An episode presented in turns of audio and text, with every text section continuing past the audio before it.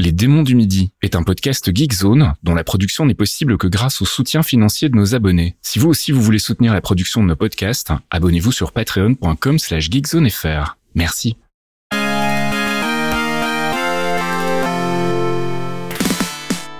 C'est l'heure des démons du midi.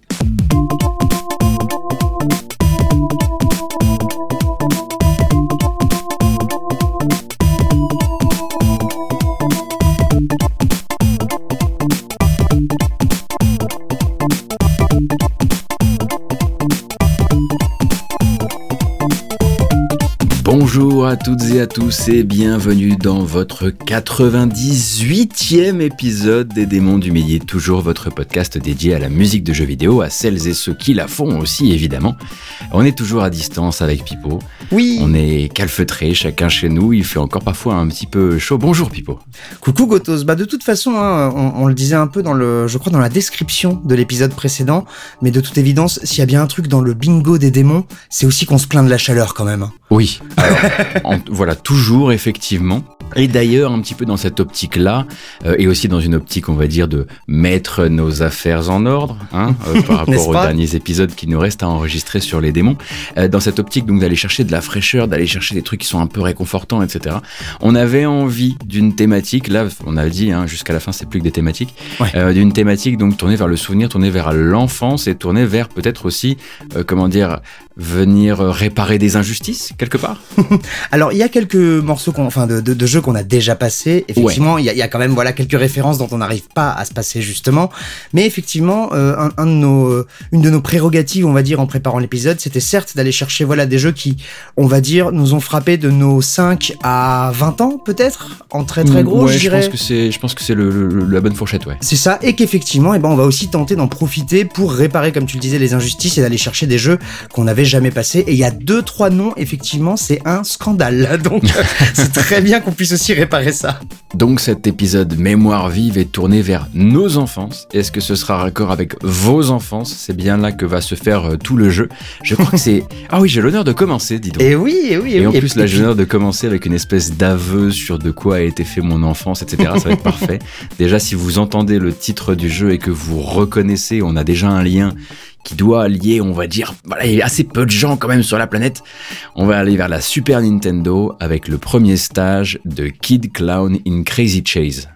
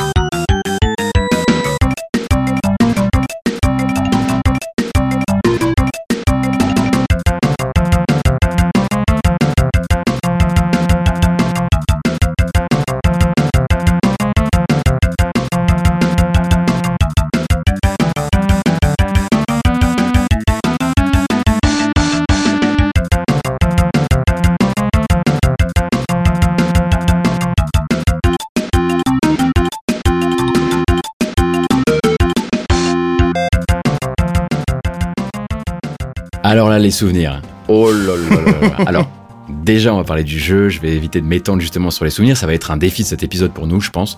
Donc, le premier stage de Kid Clown in Crazy Chase, donc sorti par Kemco sur Super Nintendo en 95 chez nous et arrivé dans ma console par je ne sais quel biais, honnêtement.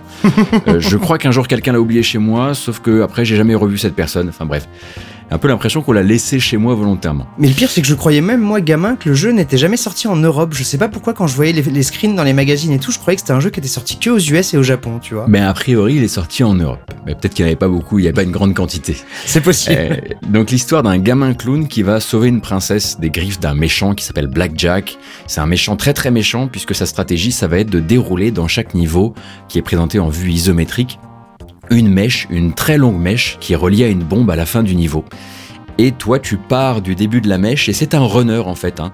En hmm. gros, le personnage se déplace vers le bas de l'écran automatiquement et toi tu vas le déplacer latéralement sur plusieurs euh, plusieurs couloirs on va dire euh, le faire sauter éviter des pièges franchir des murets c'est ignoble c'est l'ancêtre de Thumper un peu hein euh. non, en revanche, en revanche, il y a un truc, c'est que c'est visuellement incroyable. C'est incroyable. un des plus beaux jeux de la console. Hein. Ça fait partie effectivement de ces jeux euh, qui, enfin, qui en, sur la, on va dire, je pense plutôt sur une fin d'exploitation. De, hmm. euh, voilà, tirer un maximum parti de tout ça. Les sprites sont incroyables, les, les postures des personnages, ouais, les, animations. Voilà. Mais les bases sont pas là. Très mauvaise appréciation des distances. Le jeu hmm. est sadique comme pas possible. La musique là, on l'écoute une fois, ça va. Hein. Moi, mon enfance, c'est peut-être deux ans à écouter ce morceau, donc si tu veux, c'est pas exactement la même chose. Ça se fait des trous dans le crâne, euh, surtout quand t'es obstiné comme moi, alors que vraiment le jeu, c'est un jeu qui est fait pour être méchant, quoi. Et donc à la composition, on trouve Shinichi Furata et Yumiko Orishige, euh, dont on ne peut pas dire grand-chose en fait, hein, parce qu'ils sont tous deux employés via une société de prestataires sonores par mmh. Kemco pour ce jeu-là, ainsi que sa suite sur PlayStation, car oui. Kid Clown No Crazy Chase 2 Love Love Honey Sudatsusen. Pareil, je recommande pas le jeu non plus et j'ai même pas joué, j'ai juste regardé du gameplay sur internet, je me suis dit OK, c'est la même euh, c'est tu vois c'est le même alors, enfer. Alors maintenant on juge sans jouer alors que je ah pense qu'un petit stream euh, pour faire découvrir le jeu à ton public pourrait être une excellente idée. Ah oui, sur la fameuse Super PlayStation comme on appelle l'émulateur.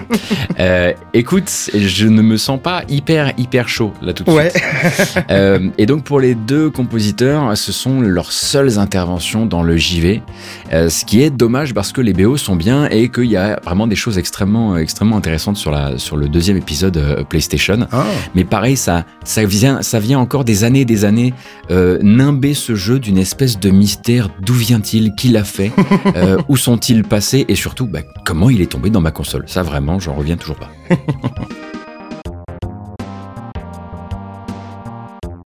Eh bien écoute, c'est déjà le deuxième morceau que pouf, on va remonter le temps de 10 années, puisque tu nous parlais d'un jeu de 95, le mien est sorti en 85, même s'il n'a été euh, disponible sur NES qu'en 86 et que moi-même j'y ai joué beaucoup plus tard en ayant ma première NES.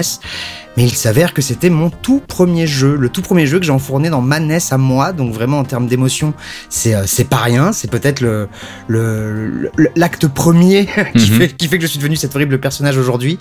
eh bien, c'est un petit shoot them up développé par SNK qui s'appelle Rio Alpha Mission.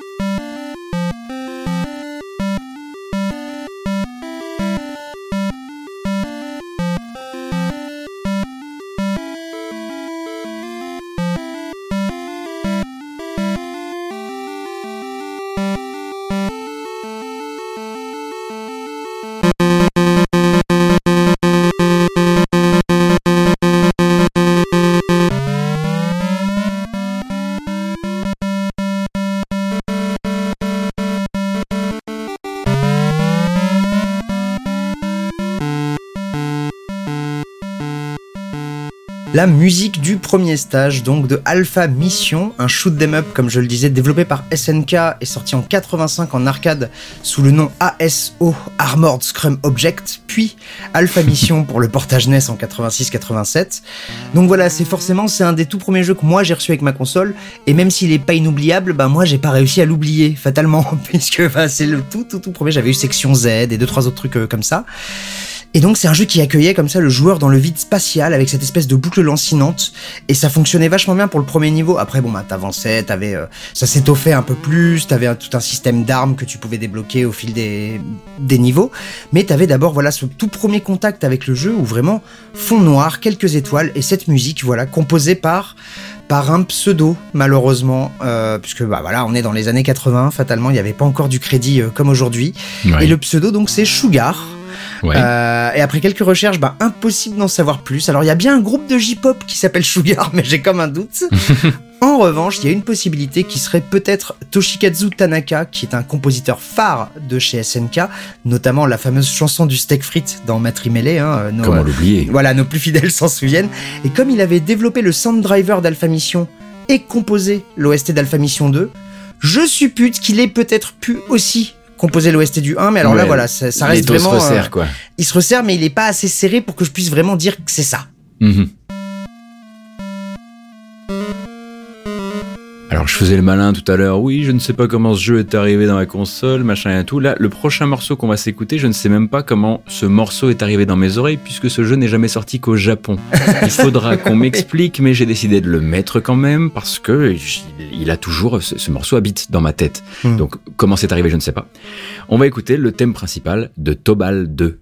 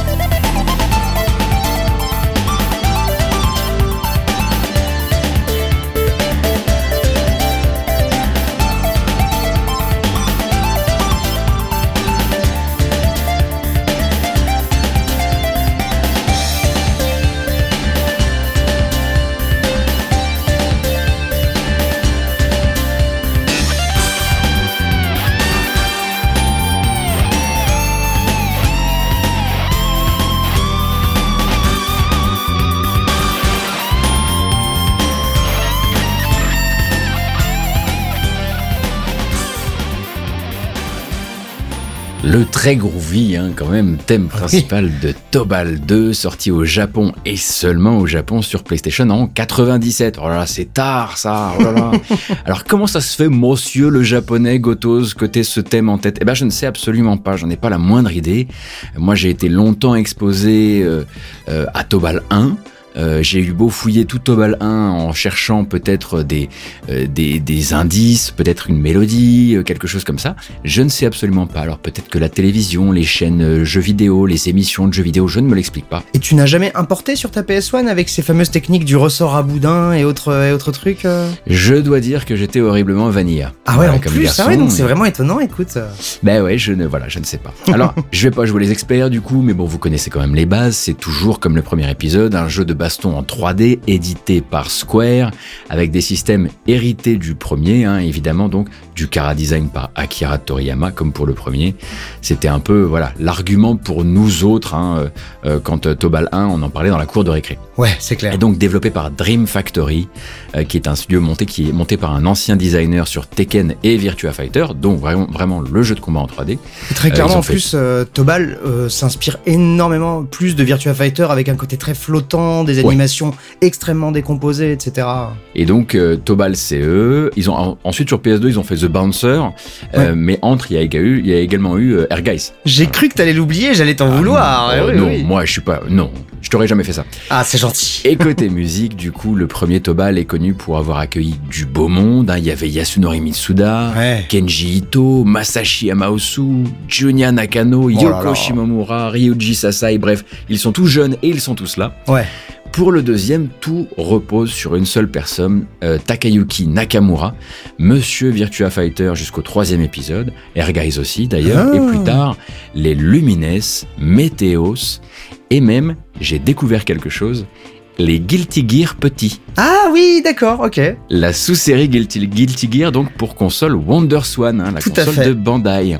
Alors voilà, je m'arrête euh, là, hein, parce que franchement, je voudrais, je voudrais que ça reste bien dans vos têtes. Il existe une série de jeux qui s'appelle Guilty Gear Petit.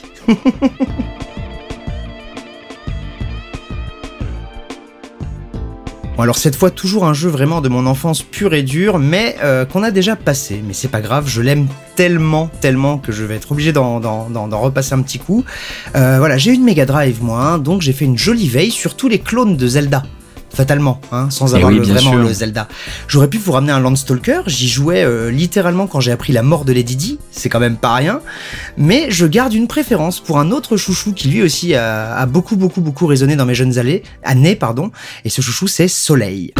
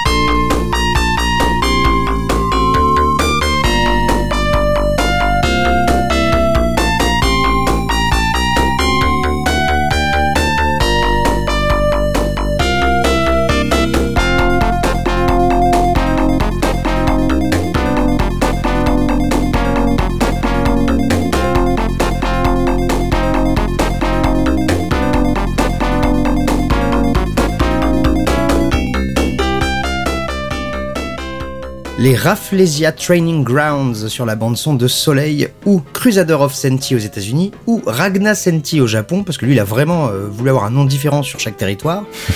Euh, développé par Nextech et sorti sur Mega Drive, comme on le disait, en 94. Et j'arrête pas de le dire et je le dirai à chaque fois que je parlerai de ce jeu, un Zelda-like injustement oublié, vraiment inoffensif mais adorable, et surtout bah, qui avait un petit système euh, au-delà de juste la repompe de Zelda avec euh, des coupes des plantes pour récupérer des pièces en dessous, bah t'avais un système d'animaux en fait à recruter, et tu pouvais les combiner par deux pour gagner des pouvoirs, et ça fonctionnait vraiment bien, mais euh, après voilà, c'est le c'est le 101 du, du JRPG avec la zone de lave, la zone de glace, machin, mais ça fonctionne juste trop bien, il y a une espèce de, de candeur et de bonne ambiance dans tout le jeu que j'aime vraiment énormément. Puis il y a Sonic en plus caché quelque part. Et euh, il y a surtout une bande son composée par Motokazu Shinoda. Et je ne le trouve crédité que pour la composition de Soleil, hein, comme j'avais déjà dû vous le dire, et de trois pistes sur Tetris pour Sharp X68000. Oui. Ça, c'est quand même la classe. Ainsi que des arrangements de Twinbee et de Snatcher, mais uniquement sur des albums officiels sortis au Japon, euh, qui étaient un peu euh, des, des, versions refaites des OST, etc. Mais sinon, voilà, en, composition pure et dure, juste Soleil et trois pistes pour Tetris. Eh merci beaucoup, parce que c'est vrai qu'il est très engageant ce morceau. Et là, vraiment, tu sens quand même l'appel à l'aventure euh, gamin. Ah, c'est clair. Tu te sens, tu pars dans le jardin, quoi. C'est pour ça que voilà, lui et Landstalker, là, le morceau aurait pu aller chez les deux, donc j'ai je, préféré me, me concentrer sur celui-là.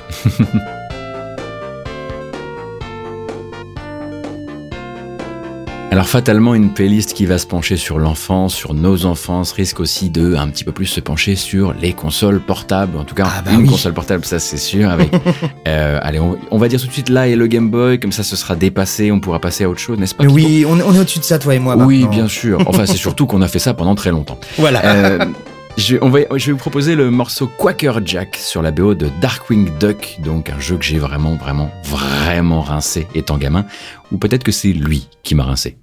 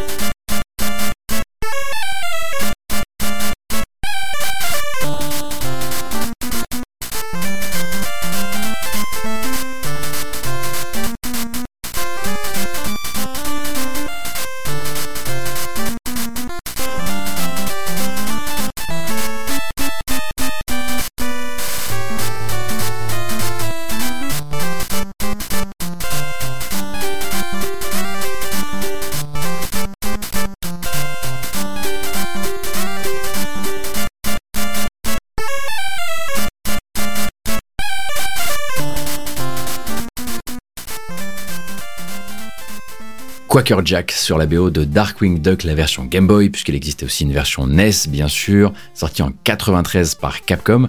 Alors il faut sauver la ville de Bourg-les-Canards, et évidemment seul euh, Darkwing Duck fera le job. Alors Darkwing Duck, poliment, on va dire, adapté d'une base de Mega Man 5, hein, euh, par, par, des membres justement de la team Mega Man, hmm. mais avec suffisamment d'ajouts et de soins pour que non seulement ça passe, mais que ça vienne reconfirmer les bonnes relations de Capcom et de Disney au début des années 90.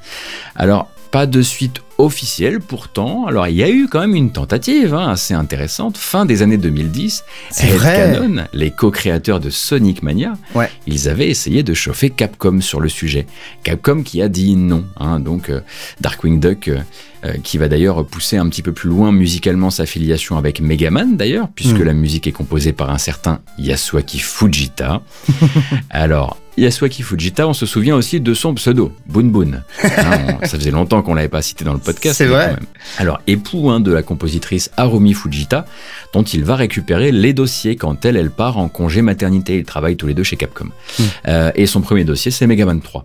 Euh, ensuite, ça deviendra euh, un compositeur, on va dire, régulier chez Capcom dans les années 90, avec La Petite Sirène sur NES, euh, Final Fight 2, Breath of Fire aussi. Tout ça, c'est évidemment euh, très bien. Mais si vous deviez un petit peu résumer, on va dire, la carrière du compositeur avec quelque chose qui parlera même à votre cousin qui a joué trois fois à la console, bah, c'est le créateur de l'inoubliable jingle Capcom sur console 16 bits. Ah. Euh, un truc que voilà, tous les joueurs de Street Fighter 2 euh, auront, euh, ont quelque part gravé euh, dans le crâne pour toujours. Et ça, Évidemment. c'est une, et ça, c'est une composition de Yasuaki Bunbun Fujita. Donc comme on vous le disait au début de l'épisode, il y aura de l'enfance, beaucoup, mais de l'adolescence, un peu, et là c'est carrément même un peu de la vie d'adulte, puisque on va pas se mentir, le jeu est sorti quand j'avais 20 ans, tout pile. Et figurez-vous qu'en plus c'est un jeu cultissime pour euh, quasiment toute la planète, on va pas se mentir, et qu'on ne l'a jamais passé. Donc voilà, on va s'écouter The Drive First Contact sur la bande son du célébrissime, et je pèse mes mots, Resident Evil 4.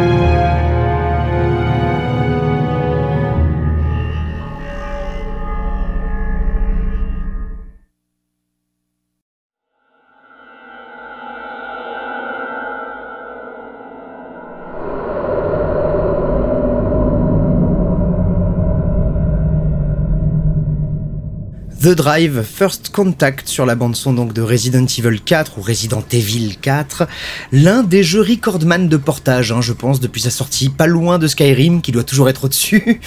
Mais euh, in- ah oui, je pense qu'on est vraiment dans, le- dans le top 5 là, facile. hein. Initialement sorti en 2005 donc sur GameCube par Capcom, révolution totale dans la série, on pouvait tirer en se déplaçant. C'est euh, encore aujourd'hui une leçon mais absolue de rythme et de variété dans un jeu d'action quoi. C'est euh, si vous l'avez pas fait euh, bah foncez, c'est absolument n'importe quoi. Et en plus, voilà, le remake a été annoncé, euh, Ouais. prévu pour mars 2023, qui a, selon les tout derniers mots du remake, ressemble pour- peut-être plus à une réinvention, comme l'ont été les remakes du 2 et du 3. Donc, euh, assez curieux de voir où ça va aller. Enfin, Mhm. une fois de plus, je serais curieux sur YouTube. hein. et, euh, et pour l'OST, ben, figurez-vous qu'on a deux noms, mais que en 2005, Capcom faisait pas encore le taf, en fait. Donc, on ne sait pas qui a fait quoi. Euh, du coup, je vais choisir la lead, euh, plus souvent citée, qui est Misao Senbongi. Elle, elle démarre avec quelques morceaux additionnels sur le premier Devil May Cry. Puis elle bosse euh, avec deux autres paires de mains sur le remake de Resident Evil GameCube, avant d'être lead sur RE4. C'est quand même un, un assez beau parcours.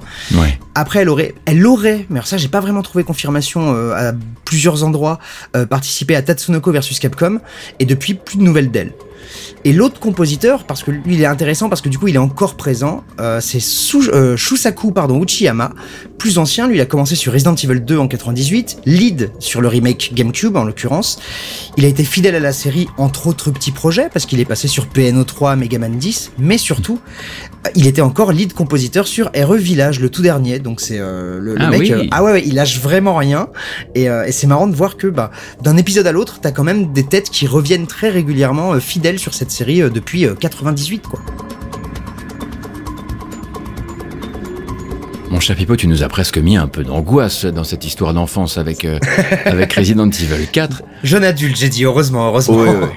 Fort heureusement, on va se, on va se rassurer avec des couleurs, avec euh, de la pop, mais pas seulement. Vous allez voir ça euh, avec mon actu. Alors mon actu, ça tombe très bien pour cet épisode. J'ai pas mal passé de temps sur un certain euh, Teenage Mutant Ninja Turtles Shredder's Revenge, donc le retour des Tortues Ninja sous forme de beat'em up par une équipe donc Tribute Games et qui travaille donc avec Dotemu. Ouais. Évidemment quelque chose de très sucré, de très coloré, qui vient nous rappeler l'époque où justement, bah, par exemple, euh, TMNT 4, hein, pour ne citer que celui-ci sur, sur Super Nintendo. Euh, ici, la BO part un petit peu dans tous les sens, mais on va se concentrer sur un des morceaux chantés. Alors voilà, c'est un mini spoiler de savoir qu'il y en a, mais euh, je vous ai pas mis le plus surprenant, on va dire ça. Euh, et le morceau s'appelle Mutants Over Broadway.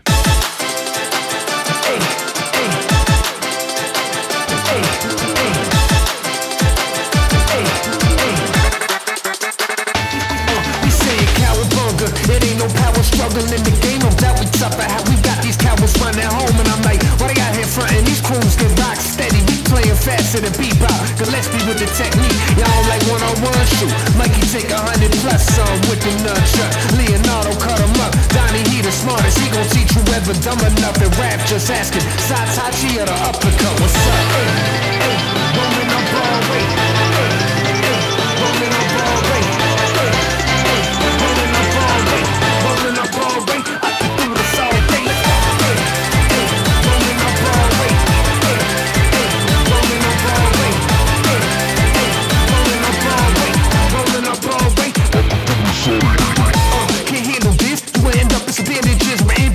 Channel six, running report with the damages. We the champions, better than the 10 out of 8. Shut up, better get down and pray. Don't ever let me let out the rage in the cage. I'm a beast, you will get out the game. This ain't no green machine. We'd rather be eating pizza, first I go eat the street. Face down, we see defeat for thinking you can see our team in a box like CRTs. Just scream retreat, retreat. We defeating fleets easily. I should have came peacefully. Come on.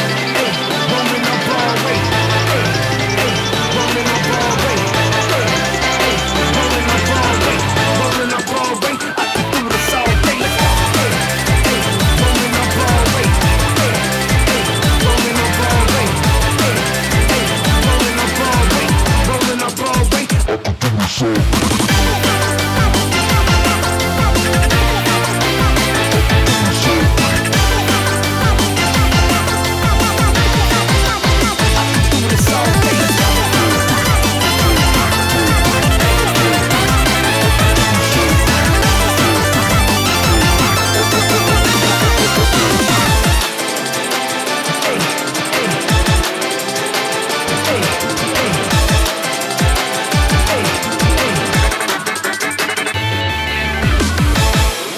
Mutants Over Broadway hein, sur la BO des Tortues Ninja Shredder's Revenge, on va l'appeler comme ça.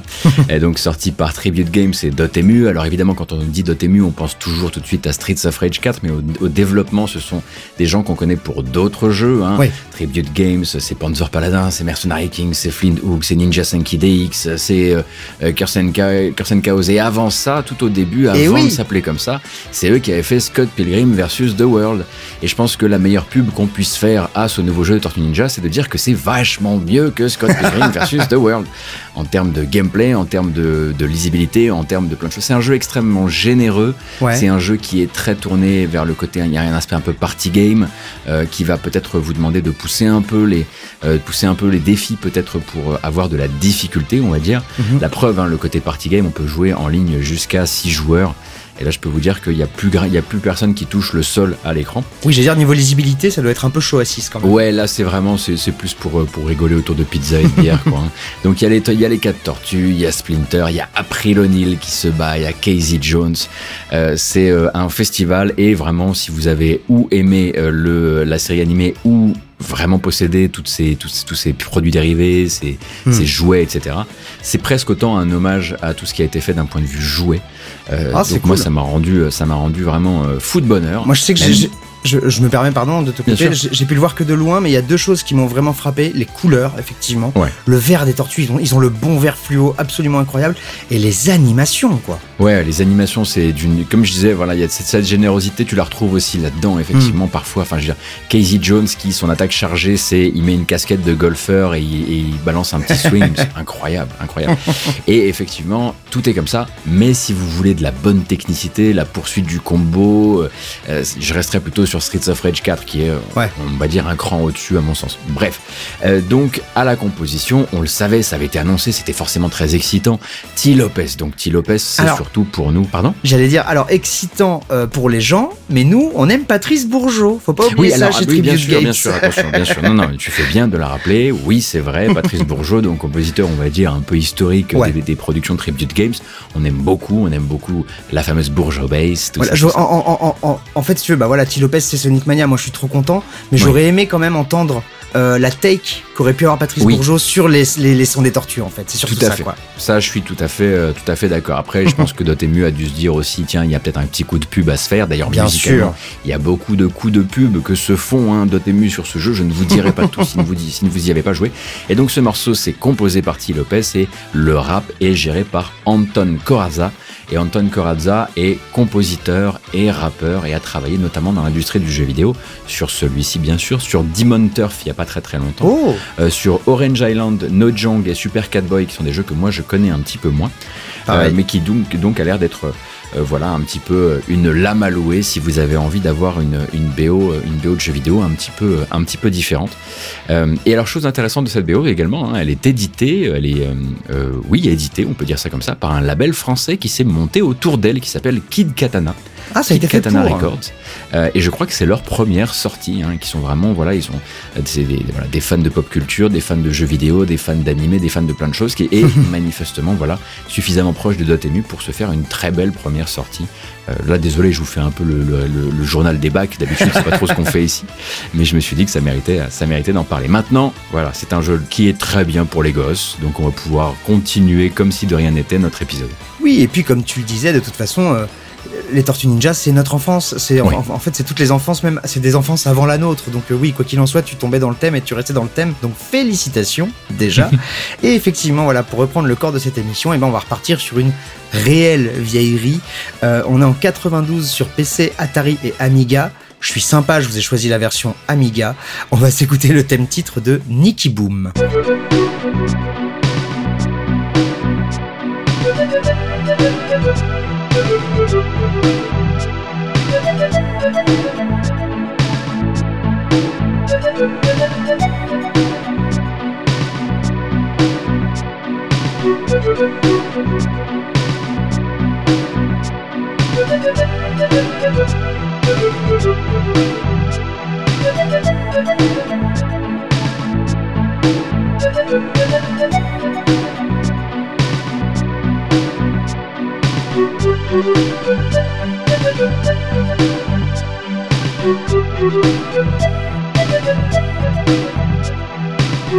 Thank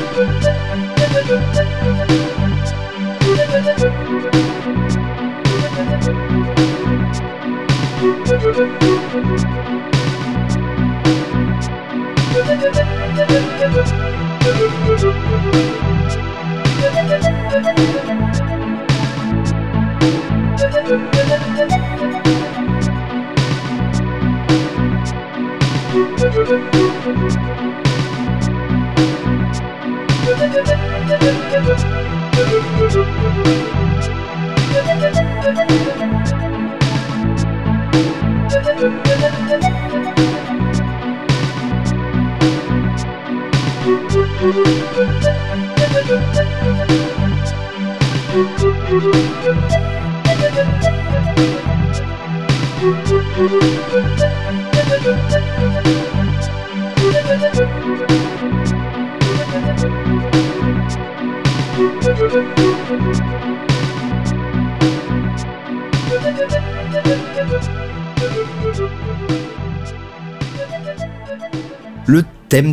On va dire, hein, de Nicky Boom. Alors B-O-U-M chez nous, B-O-O-M partout ailleurs dans le monde, évidemment.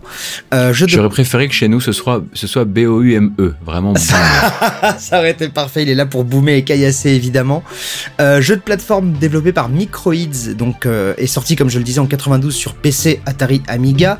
Là on a écouté la version Amiga qui est quand même plus audible que la version PC que moi j'avais dans ma prime jeunesse. D'ailleurs au passage sachez que de tous les morceaux qu'on a qu'on a mis dans notre pense-bête pour travailler cet épisode, vous avez échappé aux aventures de Mokhtar de chez Titus qui avait une reprise chiptune de la Zoubida. Voilà, ça c'est fait, ce sera gardé pour les pour peut-être le 101e ou 102e épisode dans quelques années. C'est peut-être ça aussi la cancel culture. Peut-être, oui, il y a de grandes chances. et donc, Nicky Boom, codé par Domenico Manfredi, mais en revanche mis en, en image et en musique par Alain Lambin. Alain Lambin, donc, qui est graphiste sur Nicky Boom, sur Guardians et sur Sophélie. Euh, il a aussi fait les bruitages de Nicky Boom et de sa suite Nicky 2. Mais en tant que compositeur, c'est apparemment son seul et unique travail. Et en fait, je trouve ça très dommage, parce que ce petit thème, Amiga, euh, tout doux, tout prime sautier, ben moi je l'aime beaucoup en fait. Ouais, je- il a je- un truc, hein. c'est ça, et je pensais, tu vois, il a un côté un peu Jero Entel et ces gars-là de cette époque-là, et, et je trouve étonnant en fait que ce, que ce son-là, on l'ait pas retrouvé dans plein plein plein d'autres jeux, mais non. Alain Lambin a juste fait euh, quelques années seulement, si c'est pas quelques mois même dans le jeu vidéo, et euh, pouf, a disparu apparemment. Après, quand t'as pas la recette du succès, c'est ça le problème aussi. Ouais, hein. Quand ton Nicky. Boom 2 ne s'appelle pas Nicky Boom Boom, déjà. est-ce qu'on peut vraiment, voilà, est-ce qu'on peut faire confiance à des Non, je ne pense Non, je pense que tu as raison, tu as raison. Oh, celui-ci, je sais très bien comment il est arrivé chez moi. le problème, c'est les regrets. Et On va écouter Watchtower sur la BO de Castlevania 64 qui s'appelait en vérité Castlevania.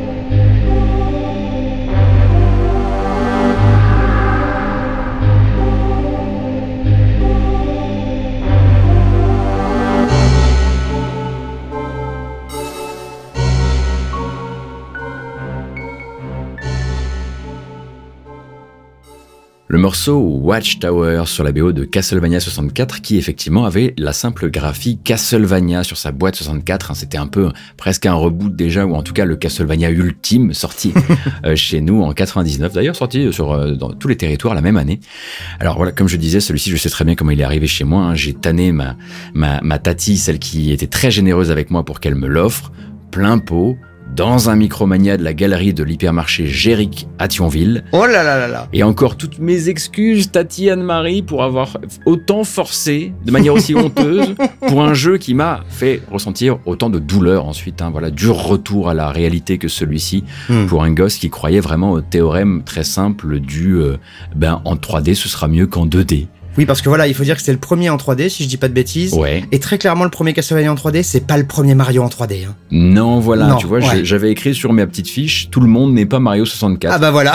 Et l'his- l'histoire vraiment nous l'a bien prouvé, et moi me l'a bien prouvé. hein. Alors le pire, c'est que voilà, gameplay et, et feeling mis à part, moi j'avais- vraiment j'adore l'ambiance de ce jeu. Hmm. Je crois vraiment qu'il a quelque chose à dire, mais bon bah voilà, moi je m'en tiens à la musique maintenant et au speedrun parce que les speedruns sont incroyables à regarder.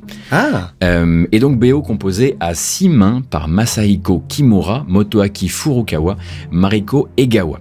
Donc le premier, euh, c'est pas le judoka, c'est le compositeur. Euh, c'est un régulier donc de la série Suikoden qui a assez peu bossé dans le JV. Ensuite on a Motoaki Furukawa, c'est du travail musical sur Police Note, sur Sunset Riders, sur Snatcher et Oh là sur là. Metal Gear. On connaît un peu. hein. Euh, et euh, Mariko Egawa, c'est presque un passage éclair chez Konami euh, pour juste des petits segments de piano sur Castlevania 64 et puis s'en va, pas d'autres crédits euh, dans, le, dans le jeu vidéo. Ah bah à ce compte-là, c'est peut-être même juste une pianiste qu'ils avaient, j'allais dire loué, mais qu'ils avaient fait piger sur le jeu, quoi, ouais. Très probablement. Et du coup, voilà, si je peux, je peux décemment pas dire, écoutez, c'est un, voilà, c'est un jeu euh, qui dans l'histoire est important, vous devriez y jouer. Non, écoutez la BO, voilà, c'est déjà très bien. Euh, vous la trouverez d'ailleurs, euh, elle est disponible en écoute légale sur les plateformes d'écoute, ce qui est déjà suffisamment rare pour être signalé. Et il y a pas mal. On avait déjà passé hein, l'intro parce que l'intro est incroyable. Euh, mais il y a celui-ci, il y en a quelques autres aussi qui vraiment c'est des ambiances. C'est euh, c'est tout ce que ça aurait dû être. Si vous fermez les jeux, vous voyez un autre jeu, vous voyez un autre futur pour la série. Ça s'est passé un peu différemment. Est-ce que du coup, ça en fait pas une OST parfaite pour faire du jeu de rôle papier? Oh bah écoute, si, complètement. Eh ouais. Ah, si tu veux de l'ambiance euh, pour tes égouts, puisque de toute façon tous les jeux de rôle ont des égouts, c'est bien C'est connu, t'as vraiment vraiment des trucs hyper cool, ouais. Bon, très bien.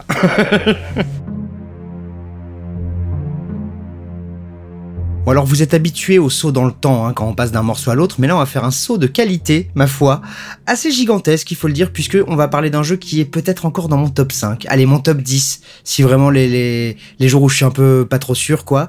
Euh, c'est clairement mon RPG de passage à l'âge post-ado, et c'est pas FF8, non, c'est un autre auquel j'ai joué juste après, dans les années 2000. On va s'écouter Skygate sur la bande son de Valkyrie Profile.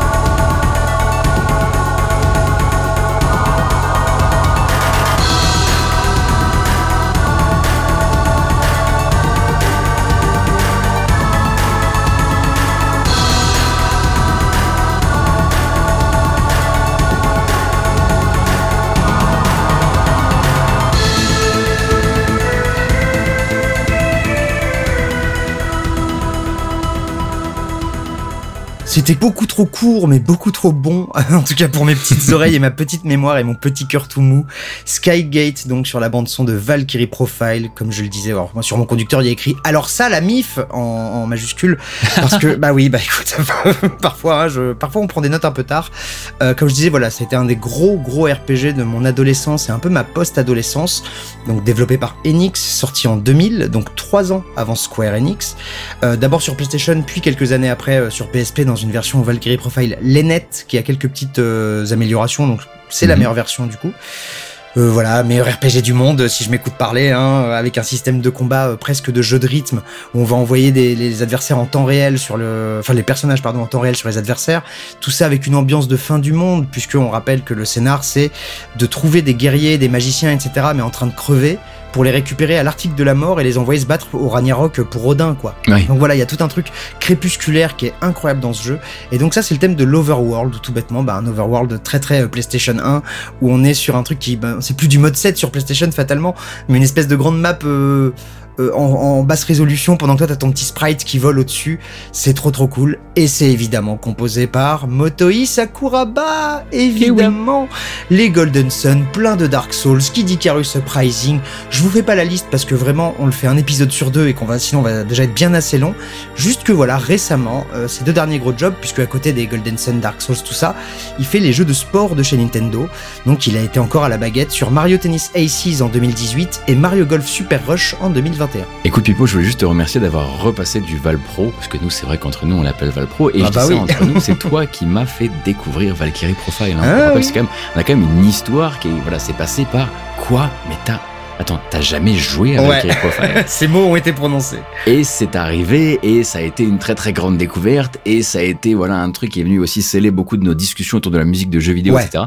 Donc le retrouver dans cet épisode-là, pas si loin de l'épisode 100, on reparlera de ça un petit peu plus tard, bah ça me touche énormément. Et ça a sûrement été un de nos, plus, un de nos chocs à nous deux avec, avec Sakuraba en fait. C'est pas impossible. Ouais, ouais, ouais. Alors en ce qui me concerne, un des jeux qui a vraiment scellé mon passage, pas forcément de l'enfance à l'adolescence, mais pendant très longtemps de euh, la console au PC, euh, Mmh. pour de bon, Euh, surtout au PC de chez mon pote qui était vachement plus puissant que le mien et qui m'a fait me dire ok à partir de là il va falloir que tu montes en gamme, c'est le début de la boucle qui m'amène jusqu'à maintenant. Eh bien c'est Max Payne. Alors bon on a tous je pense des histoires très très on va dire euh, resserrées avec un jeu comme Max Payne parce qu'il Mm. est venu vraiment choquer l'industrie, hein, je pense à sa sortie. Ouais. Euh, et on va écouter mon morceau préféré qui est pas forcément le alors j'allais dire le pas forcément le, le- le morceau le plus lumineux mais il y a pas de morceau lumineux dans Max Ouais, Payne. Qu'est-ce que je raconte? Allez, c'est parti pour Byzantine Power Game.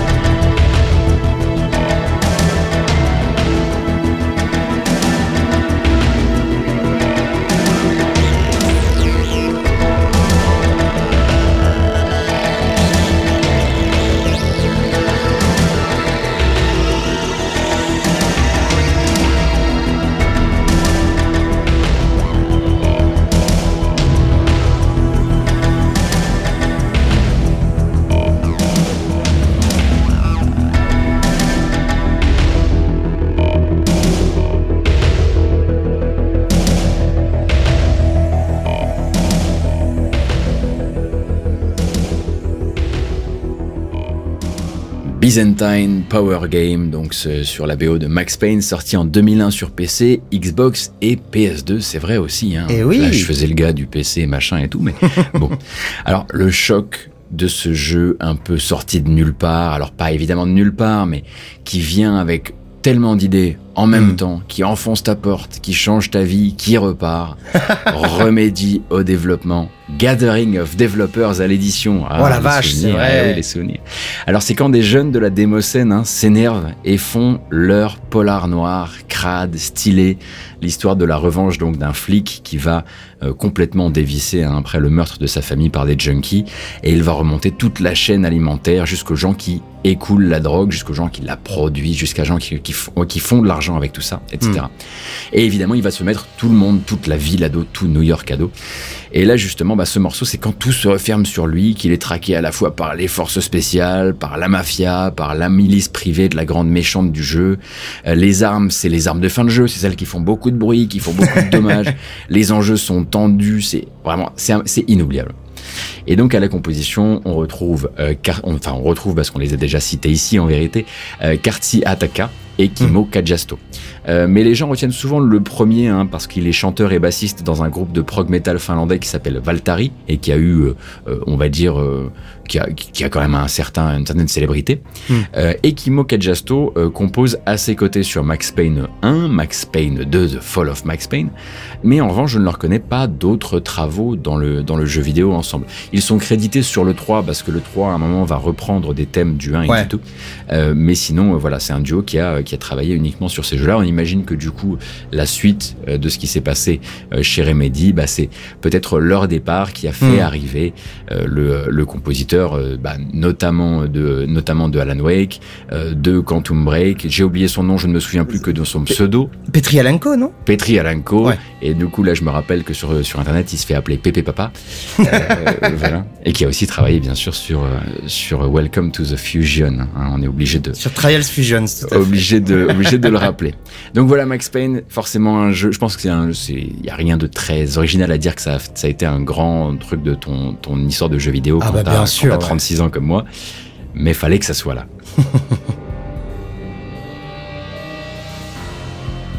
Eh bien, pas si loin du choc Max Payne, à peine trois ans avant, moi j'en vivais un autre de choc, euh, un petit jeu développé par Capcom, qui certes euh, déjà a été un jeu que j'ai adoré, mais il a scellé mon amour, mais mon amour pour le jeu de baston, et donc ça c'est pas rien quand même aussi dans mon parcours de joueur et de euh, et même de journaliste. Donc voilà, on va s'écouter un thème de Street Fighter Alpha 3. C'est euh, pas forcément le plus connu, mais c'est celui qu'on a le plus passé, je pense, parce que j'adore vraiment son son et sa sound font et sa sa couleur musicale avec Mhm. le thème donc de Guy.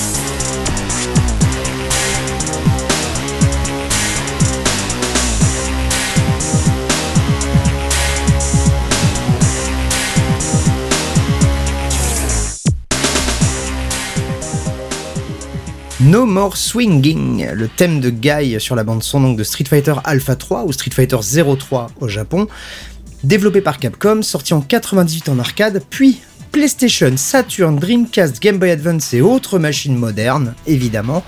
Et c'est et c'est vraiment un des Street Fighter les plus classes, les plus insolents, flamboyants presque vraiment, aussi bien au niveau de les couleurs que de la patate, l'interface, les artworks même de, de- des loadings, le commentateur. Tout est trop cool dans ce jeu. Et surtout, évidemment, bah, la musique. Parce qu'on a quand même une bande-son composée par un All-Stars de compositeurs de chez Capcom de l'époque. Takayuki Iwai, Yuki Iwai, Isao Abe, Hideki Okugawa et Tetsuya Shibata. Et, Eh pour oui. le, et ouais, c'est quand même pas mal de beau monde ça. Et pour le thème de Guy, donc qu'on vient d'écouter, le merci est pour Yuki Iwai. Et elle, elle a un CV, ma foi, bariolé.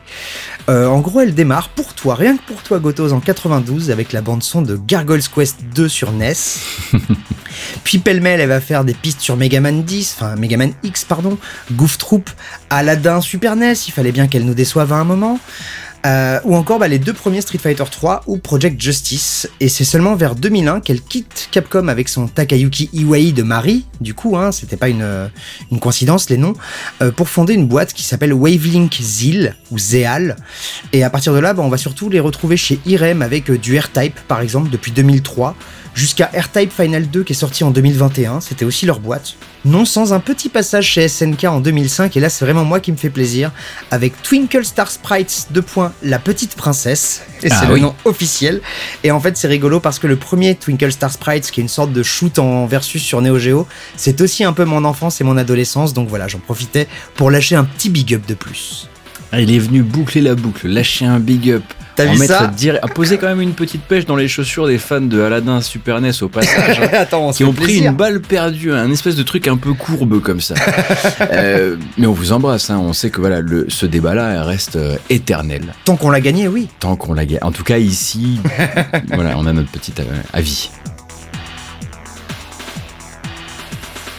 Alors on avait dit adolescence et enfance, là j'étais peut-être euh, uniquement un soubresaut, en tout cas à la sortie du, du jeu, Euh, mais c'est un jeu dont j'ai hérité par le truchement des, des micros familiaux hein, qui vont comme ça de, de foyer en foyer. Euh, c'est encore du Robocop, mais il va nous lâcher avec Robocop à un moment, c'est pas possible. Cette fois-ci il s'agit du premier niveau et on va l'écouter en version Amstrad.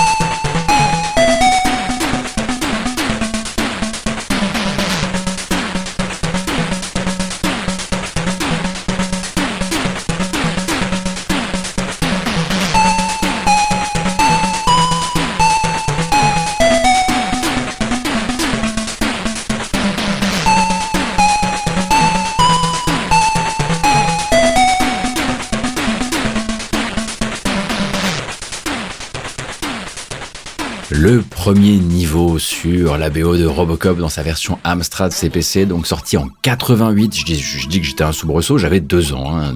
C'est déjà un beau soubresaut du Oh, c'est un beau soubresaut déjà. Développé et édité par Ocean Software, Océan, hein, bien sûr, un run and gun, ou plutôt un walk and gun. Ah and oui, j'allais dire, euh, oui. Voilà, on pouvait quand même mettre des petites patates, hein, euh, dont la, con- la conception du jeu en fait débutait alors que Robocop le film n'existe pas encore. Hmm. Euh, c'est Océan qui va négocier l'obtention du script, évidemment aussi des travaux visuels hein, qui ont été menés par rapport au tournage, les droits d'adaptation. Ils vont confier tout ça à Data East au Japon qui va commencer à bosser sur une version arcade. Et cette version arcade, elle va faire un tabac au Japon. Euh, et puis viendra ensuite le portage micro-ordinateur par Océan, celui-ci, et qui a un succès assez retentissant, hein, puisqu'on s'en souvient comme étant le jeu micro-ordinateur le plus vendu des années 80. Ah ouais Euh, en Grande-Bretagne et peut-être également aux États-Unis, mais surtout en Grande-Bretagne. Ah la vache, ouais. Alors, on avance, on tire sur des méchants, on lutte avec le joystick pour que Murphy veuille bien viser en diagonale l'enfer. c'est tout gris, c'est spartiate, mais ça tue et la musique aussi. Alors les, versions vont énormément varier. hein. Par exemple, sur arcade, Data East va adapter la BO de Basil Polidoris. Euh, Shogo Sakai sur NES va faire pareil. Mais sur micro, les Britanniques font un peu ce qu'ils veulent et surtout un Britannique, Jonathan Dunn, ah là là, euh, oui bah oui, pour des versions sur Spectrum et Amstrad assez déjantées. Il me semble que sur, sur Commodore 64, c'est peut-être une adaptation de Polydoris aussi, mais je suis pas sûr. Ok. Et du coup, Jonathan Jonathan Dunn, qui se fait parfois appeler aussi John Dunn, euh, la légende, Jurassic Park sur NES, Oui Hook, Darkman, euh, La Famille Adams, Terminator, Total Recall, Rainbow Islands aussi, Euh, et un habitué en gros de je prends cette licence. Si vous me donnez pas vraiment de directive d'un point de vue adaptation des, des mélodies existantes, il est possible que je fasse n'importe quoi. Euh, Et d'ailleurs, ça, ça lui réussissait très souvent. Très souvent, on parle de la sainte trinité des compositeurs chiptune, et lui, à chaque fois, c'est le quatrième qui est pas rentré dans le triangle, mais qui est Mm. autour, en fait, et qui dit Eh, J'existe, hein, les gars Et qui a fait plein plein de folies, effectivement. Et du coup, j'ai, en faisant des recherches pour, euh, pour cet épisode, je suis tombé sur cette fameuse version euh, euh, arcade de Robocop. Elle est incroyable. Elle est incroyable. Moi, je n'ai jamais joué à un jeu comme ça, en tout cas un jeu Robocop comme ça. Et du coup, je me suis dit, tiens, celui-ci, peut-être que par un moyen ou par un autre, ça pourrait faire, ce- celui-ci, ça pourrait faire un bon stream. Enfin. Ah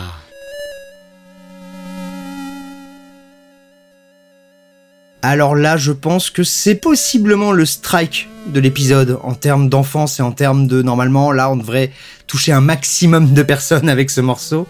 Euh, dans euh, ta dans ton actu Gotos, euh, effectivement je te disais que tu nous raccrochais un peu à l'enfance avec les Tortues Ninja puisqu'on a tous un lien enfantin avec les Tortues Ninja à peu de choses près. Ouais. Il fallait évidemment qu'on retourne sur l'épisode NES, donc non pas Teenage Mutant Ninja Turtles, mais chez nous Teenage Mutant Hero Turtles, on s'explique ça dans deux secondes, avec évidemment le morceau de ce foutu niveau aquatique. Eh ben, il était temps.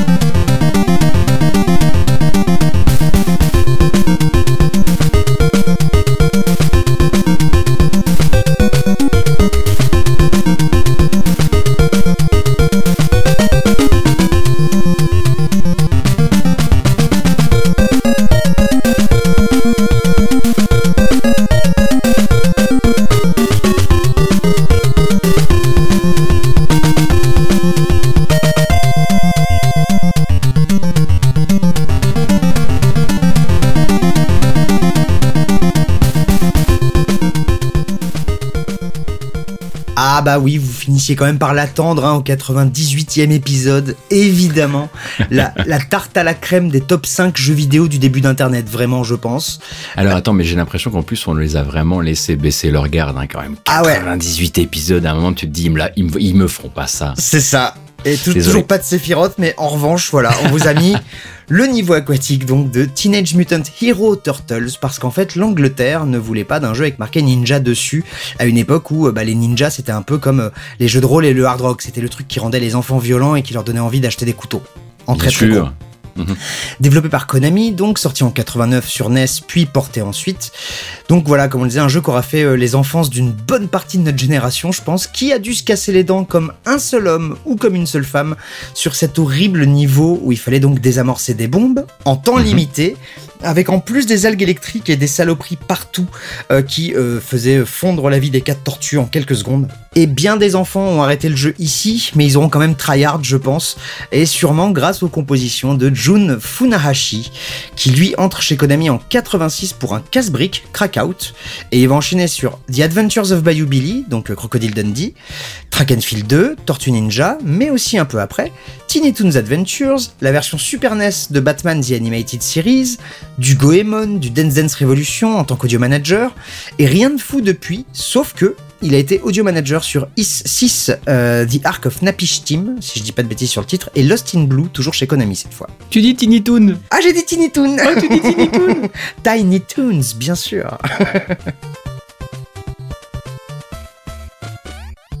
Je suis drôlement content de passer ce morceau parce qu'il y a beaucoup beaucoup de symboles qui y sont attachés, notamment parce que c'est le morceau d'une extension de jeu qui venait justement marquer son évolution, limite sa transformation, même la résolution changeait. Oh Euh, on va s'écouter Fortress, le thème de la forteresse de Harrogat dans Diablo 2 Lord of Destruction et ça va vous changer si vous ne connaissez que la BO de Diablo 2 classique.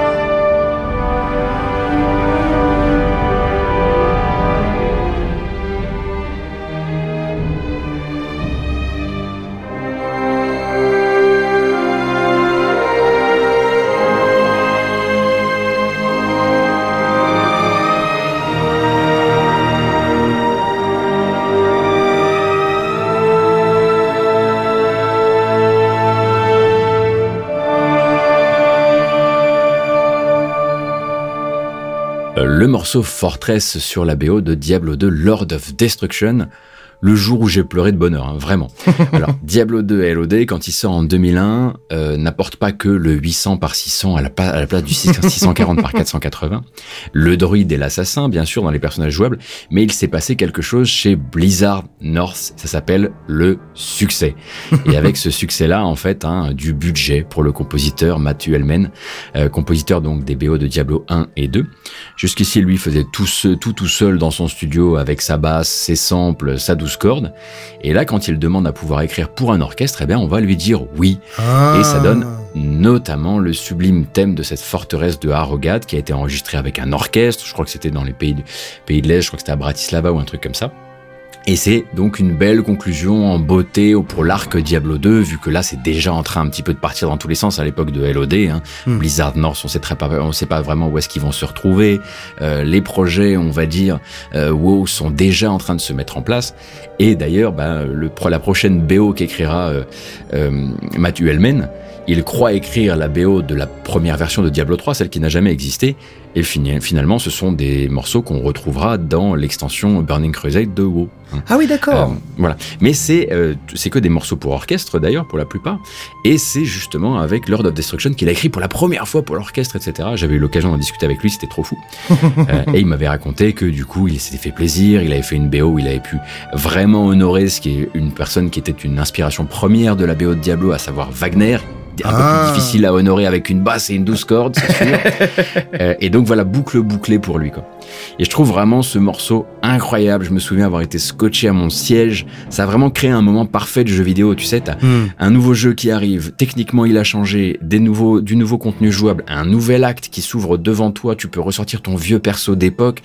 Euh, D'un coup, toutes les planètes s'alignent. Et Ouais. bah, hop, ça met un jalon dans ton histoire. Quoi. Et là, clairement, je, je sais pas comment j'ai fait pour me mettre autant de temps à ramener ce morceau. Ça n'a pas de sens. Et voilà que s'en vient l'heure de mon actu. Alors j'ai pas été aussi euh, astucieux que toi pour aller chercher vraiment même une licence qui nous raccroche un peu à l'enfance, mais j'ai quand même une bonne petite excuse. Euh, en gros, moi je redécouvre lentement mais sûrement le plaisir de jouer sans rien écrire derrière, ce qui est très très agréable. Et, euh, et c'est passé par un RPG qui, bah justement, euh, par sa simplicité, par son côté bon enfant, j'ai presque envie de dire sa goguenardise, bah me ramène en enfance, vraiment. Et donc c'est un RPG tout bête, tout simple, qui se ménage des petits moments de difficulté quand même, et que euh, je suis clairement pas le premier à avoir fait, mais c'est moi qui, en tout je le découvre en 2022. On va s'écouter Innocent Primeval Breaker, qui est la musique de l'intro de Is 7.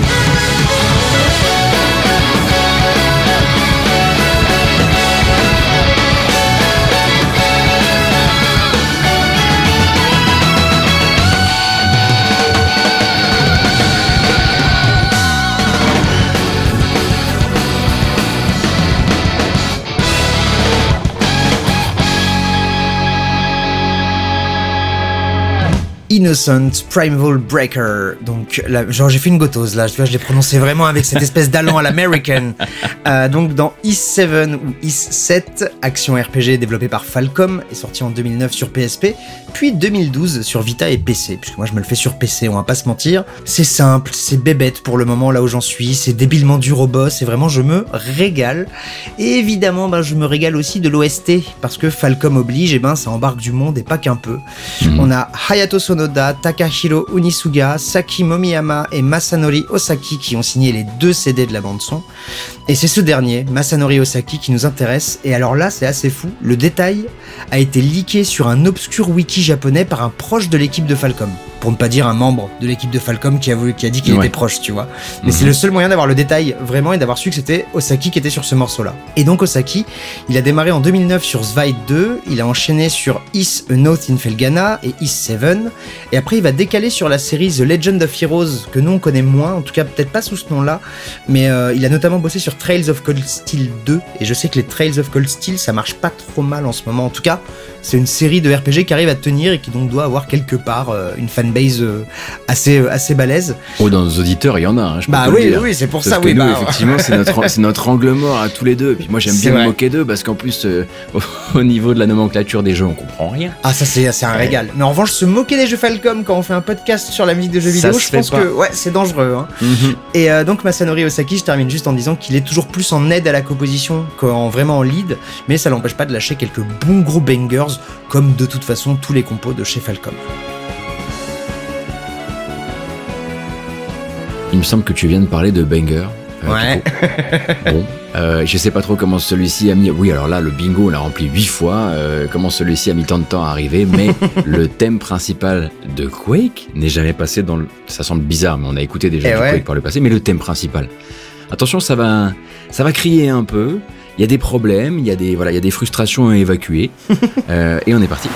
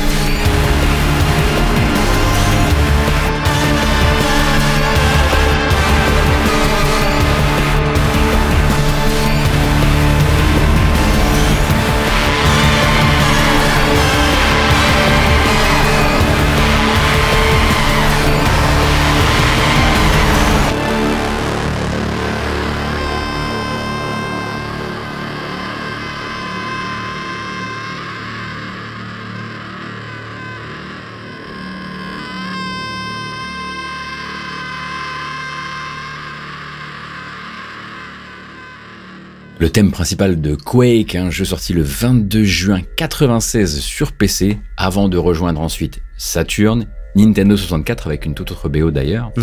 euh, puis d'être porté sur des plateformes modernes beaucoup plus tard. Alors, c'est id Software, c'est l'accélération Open Glide, euh, c'est les premiers matchs multijoueurs pour les plus chanceux d'entre nous, et surtout d'entre vous, parce que moi j'en ai jamais vu la couleur. Euh, et un jeu au destin quand même très particulier, puisque euh, derrière son indus et ses murs qui suintent, l'équipe, elle, elle se déchire déjà un peu. Hein. Hmm. Euh, à peine sorti de Quake, John Romero va quitter id, va laisser le dernier mot à Carmack dans cette grosse engueulade qui était leur relation. Et, euh, et alors après, euh, voilà, tout le monde à peu près sait euh, qui se cache derrière la musique du jeu, bien sûr. mais ça, c'était justement un truc sur lequel Carmack et Romero étaient euh, très d'accord, très fans tous les deux. Hein, c'était Nine Inch Nails. Nine Inch Nails devait être honoré par Quake. Et puis surtout Trent Reznor, hein, le leader et chanteur et compositeur d'une bonne partie du, du, du, du travail musical de, de Nine Inch Nails. Et du coup, euh, c'est cette voix que vous avez entendu euh, crier dans ce morceau. Crier, Évidemment. grincer, Mourir. mourir, quelque chose comme ça. Mais c'est également la voix de Trent Reznor qu'on entend. Les onomatopées du héros de Quake, c'est Reznor. Ah. Et d'où aussi, évidemment, il y a tout un hommage euh, un peu plus global. Hein. Je sais pas si vous vous souvenez, mais dans Quake, vous avez donc un, un nail gun et euh, sur les boîtes de munitions du nail gun et du super nail gun d'ailleurs, euh, il y a le logo de Nine Inch Nails également. Bien sûr. Et donc voilà tout ce travail musical qui s'arrête évidemment pas à ce thème principal, de texture complètement à rebours des habitudes de l'industrie en ce temps-là et même parfois un petit peu maintenant. Euh, ce sont justement les chefs du studio qui vont le demander. Eux ils sont fans, ils veulent le son Nine Inch Nails, mais ils veulent aussi quelque chose de très très sombre. Et d'ailleurs Reznor dira en interview on a essayé de faire le truc le plus sinistre, déprimant, effrayant et quelque part dégoûtant possible. On s'est vachement bien amusé. Et je, et je pense que j'aurais dû lui laisser en fait la, la, la, la parole finale euh, au final. Mais c'est ce qui est, ce qui est un petit peu ce qui est un petit peu frustrant quand même avec ce thème, c'est qu'il est beaucoup trop court. On voudrait Mm. qu'il reparte, on voudrait qu'il ait plusieurs mouvements, etc. Euh, on se contentera de cette longue et interminable euh, agonie. Oui, c'est une agonie, t'as raison. Ah, c'est ça, c'est ça. Ouais. Et je me permets juste une toute petite remarque, mon cher Gotos, mais ça, c'est mon, mon côté fan de id et surtout fan de Doom euh, Mhm. qui ressort. Le, les premiers matchs euh, multi, justement, c'était pas Quake, mais c'était Doom 2. Même Ah oui. si, effectivement, Quake après a créé bah, son truc, puisqu'il y a eu la longue guerre fratricide entre Unreal Tournament et Quake, donc pas de souci, t'es quand même bien bien dans les clous. Vous l'avez Oui, effectivement, je voulais exprimer effectivement pour pour une partie des gens, euh, voilà, le- les, les premiers les premiers matchs en, en équipe, c'était plus une manière effectivement de de tendre un, un pont vers déjà Quake 3 Arena. Mais t'as raison, t'as raison, parce qu'il faudrait non, parce que sinon on, on, on, on va quand même pas se faire engueuler sur les commentaires de l'avant avant dernier épisode. Ah bah non Non, ah non, faites pas ça. Bon, je parlais de mon obsession pour la série Doom, il y a une autre petite série qui me fait un peu obséder. Oh, vous avez dû en entendre parler de deux, trois fois dans, dans cette émission ou dans d'autres. On va s'écouter cette fois, pareil, un petit peu plus tard dans le temps quand même, puisqu'on est sur Game Boy Advance en 2003. Mais c'est aussi un jeu qui m'a accompagné dans la poche, en l'occurrence pendant de nombreuses années. Et ce jeu, c'est F-Zero JP Legend.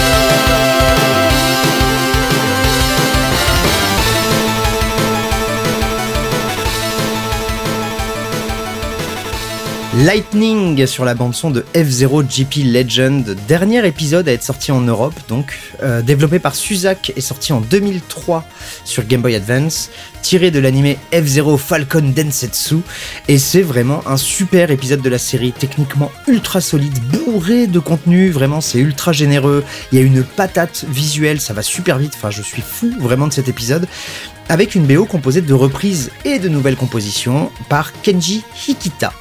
Alors lui en fait il démarre en 97 chez Human Entertainment sur F1 pole position 64, comme quoi il y avait déjà un truc sur la course. Puis en il va arrêter la course, il va faire un jeu Domokun. Donc Domokun, si vous connaissez pas, c'est un une adorable mascotte japonaise euh, qui ressemble un peu à une espèce d'ours euh, dinosaure. Ensuite, les F-Zero JP Legend et Climax, qui lui ne sortira pas chez nous. Euh, Wario Masters of Disguise. Et puis en 2009-2010, il va faire une grosse quinzaine de JJ Series, qui étaient des mini-jeux sur DSiWare, donc le magasin en ligne de la DSi. Ouais. Et depuis une dizaine d'années, il s'est reconverti dans le cinéma. Donc voilà, c'était un passage, j'allais dire éclair, non, parce qu'il a quand même fait entre 97 et 2010. Mais, euh, mais voilà, il a, il a marqué quelques jeux, notamment ben, les, les deux euh, F-Zero euh, Game Boy Advance. Enfin, les deux vrais F-Zero Game Boy Advance, puisqu'il y en avait eu un tout premier euh, à la sortie de la console, qui était juste plus ou moins une reconversion de l'épisode Super NES. On va tranquillement rester dans la portable, hein. Là, on en avait parlé un petit peu, Euh, et on va rester évidemment chez Nintendo parce que bah, c'est quand même ceux qui ont fait les portables qui ont le mieux marché, on va pas se mentir. Euh, n'y a pas beaucoup de Mario dans cet épisode, il se passe quoi? C'est Euh, vrai, c'est vrai, c'est vrai. Alors que moi j'en ai bouffé, j'imagine que toi aussi d'ailleurs. Ah bah oui, énormément. Mais Mais on j'ai est préféré peut-être- mettre du Castlevania 64, va comprendre. C'est ça, on est peut-être peur du côté tarte à la crème justement. C'est ça, mais Mario a eu de la, voilà, a eu de la, de la place et a eu du prestige sur, euh, sur Game Boy. Oui. Euh, J'ai envie qu'on écoute un petit peu de Mario Land avec le thème 2-1, mais on n'aura pas forcément fini avec Mario dans cet épisode.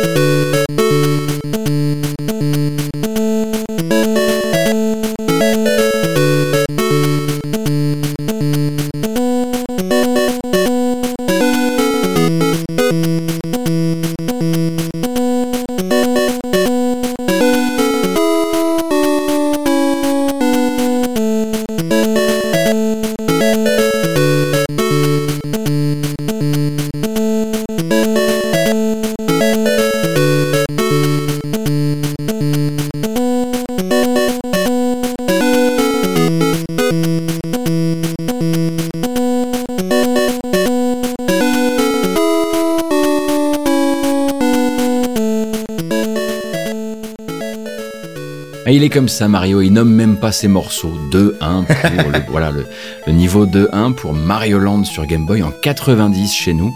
Alors, j'avais à peine deux pouces opposables, hein, mais à ce moment-là, je les exerce déjà sur la Game Boy de mon grand cousin. Je kiffe présentement sur Super Mario Land, le grand jeu des premières fois. Ouais. Alors, premier épisode portable de l'histoire de Super Mario. Tout premier jeu de plateforme de la console. Ah ouais. Premier Mario non dirigé ou supervisé par Shigeru Miyamoto. Et Ça premier sent, hein. Mario aussi dont la musique n'éch- n'échoue pas naturellement à Koji Kondo, Eh oui. mais à un tout autre loustic, hein, qui fera plus tard des merveilles sur Dr Mario par exemple, Hirokazu Tanaka, Hip Eh Tanaka, légende, papa parmi les papas de la musique de jeux vidéo et du jeu vidéo dans son intégralité. Donc il a composé Metroid, Kid Icarus, Super Mario Land, Earthbound. Il a contribué ou peut-être euh, contribué à ou juste simplement créer le chip sonore justement de la Game Boy. Ouais. Euh, et euh, à côté de ça, euh, créateur aussi ou co-créateur du zapper de la NES, du Game Boy Camera et de l'imprimante qui allait avec. Enfin, voilà, un très très grand monsieur du jeu vidéo japonais et de l'histoire de Nintendo. C'est clair. Et, euh, et Mario Land, effectivement, c'est, j'en garde un souvenir particulier qui est de me dire, euh, c'est trop, c'est un jeu qui m'a, quand j'ai compris enfin comment avancer dedans, quand j'ai été suffisamment bon, bref, quand mes pouces ont commencé à fonctionner un peu mieux, il m'a semblé incroyablement court en fait comme jeu. Ouais, pareil. Euh, et du coup, j'en voulais beaucoup après, j'en voulais, je voulais Mario Land 2, etc. Un jeu que je n'ai jamais pu obtenir d'ailleurs, et que j'ai et que je regarde toujours du coup en speedrun, euh, comme une espèce de truc, un espèce d'inachevé, tu sais. Mais du coup, il va t'avoir l'air beaucoup trop court aussi si tu regardes que des speedruns. C'est pas très Ah oui, malin. en l'occurrence, mais, mais oui, voilà. Mais c'est parce que j'étais, j'avais une âme de speedrunner que j'ai perdue en cours de route, mais à la base, je l'avais. Mon cher Gotos, on arrive à un endroit où je vais me faire un bon plaisir. On est encore dans mon adolescence. Et tu as parlé tout à l'heure d'Air Guys. Hein. Mhm. euh, un jeu de baston un petit peu cassé avec des personnages de Squaresoft. Ça venait, c'était un, un- un peu tout et n'importe quoi. Et ben moi, je te propose le Air Guys en bien. Parce qu'il y a vraiment, c'est une, mécanique qui a fonctionné avec d'autres développeurs. Et déjà à l'époque, j'allais chercher les petites perles méconnues, puisque tout le monde a oublié ce jeu que je continue de, de, de vendre à tout le monde dès que je le peux. Ah, le Le- digger. Mais oui, bien sûr Le jeu c'est Destrega et le morceau c'est Battle 7.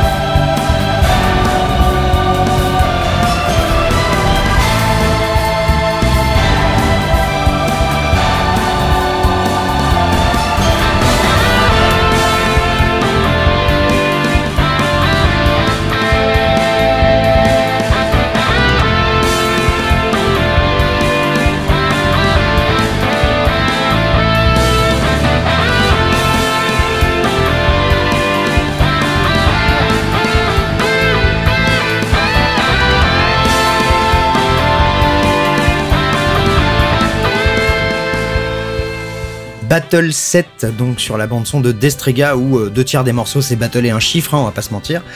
Euh, Destrega, vraiment à mes yeux, un des jeux les plus sous-cotés de la PS1. En gros, c'est de la baston en 3D avec des placements libres, comme je le disais un peu au début, et euh, chaque bouton euh, va dire, exemple, carré c'est la- l'attaque rapide, triangle c'est l'attaque puissante, et rond c'est l'attaque wide. Et en fait, c'est en faisant des combinaisons de ces boutons tu peux faire trois fois rapide, et ben c'est la plus rapide des attaques, euh, euh, deux fois rapide et une fois wide, et ben ça fait. C'est comme ça que tu vas, euh, avec chaque perso, avoir des tonnes de petits pouvoirs et de petites attaques différentes. Et du coup, ça fonctionne super bien. C'est développé par Omega Force, donc ceux qui après ont fait les Musso et autres Dynasty Warriors. Et c'est sorti en 98, donc. Donc comme je disais, voilà, un système de combat super cool. Des doublages français absolument nanardesques. Vraiment, si un jour vous mettez la main dessus, mettez-le en français et votre vie sera autre. Ah, y a- mais ça, moi, ça m'intéresse beaucoup. Ah, c'est incroyable, vraiment. Tu sens, bah, tu sais, euh, je crois que c'est Omega Force, les Kessen aussi, et qui avait aussi des doublages catastrophiques. Même certains Dynasty Warriors. Enfin, je crois qu'il y a eu un vrai Oui, problème avec Omega Force et les, et, et les prestats de, de, de doublage en Europe. Et donc voilà, il y avait aussi une super chouette OST quand même, puisque c'est la deuxième fois qu'on en passe dans les démons. Dirigé, pardon monsieur, par Keiji Yamagishi de Ninja Gaiden. Rien que ça. Eh. Et avec derrière donc quatre compositeurs et compositrices Kenji Nakajo, Kaori Nakabai, Michishiko Shichi et Masayoshi Sasaki. Malheureusement, il n'y a pas de détails parce que c'est un jeu d'Omega Force en 98, donc je vous laisse juste avec ces quatre noms. En débutant l'épisode, vous avez peut-être entendu un petit jingle. On a l'habitude d'aller d'aller piocher dans un des jeux de la sélection un petit jingle de un, un pré-générique. Et bien cette fois-ci, il venait du jeu qu'on va, dont on va écouter un extrait maintenant. Jeu qui a déjà été, qui est déjà passé dans le podcast pour une très bonne raison. Il est très très très, c'est vraiment un pilier de mon enfance quoi. Mais là, on va écouter un morceau que j'ai beaucoup moins entendu, puisqu'il ne s'agit pas de celui du premier niveau. Et c'est ça qui va faire toute la différence. Il s'agit donc de Round 3, donc le troisième niveau, le troisième monde dans Game Ground.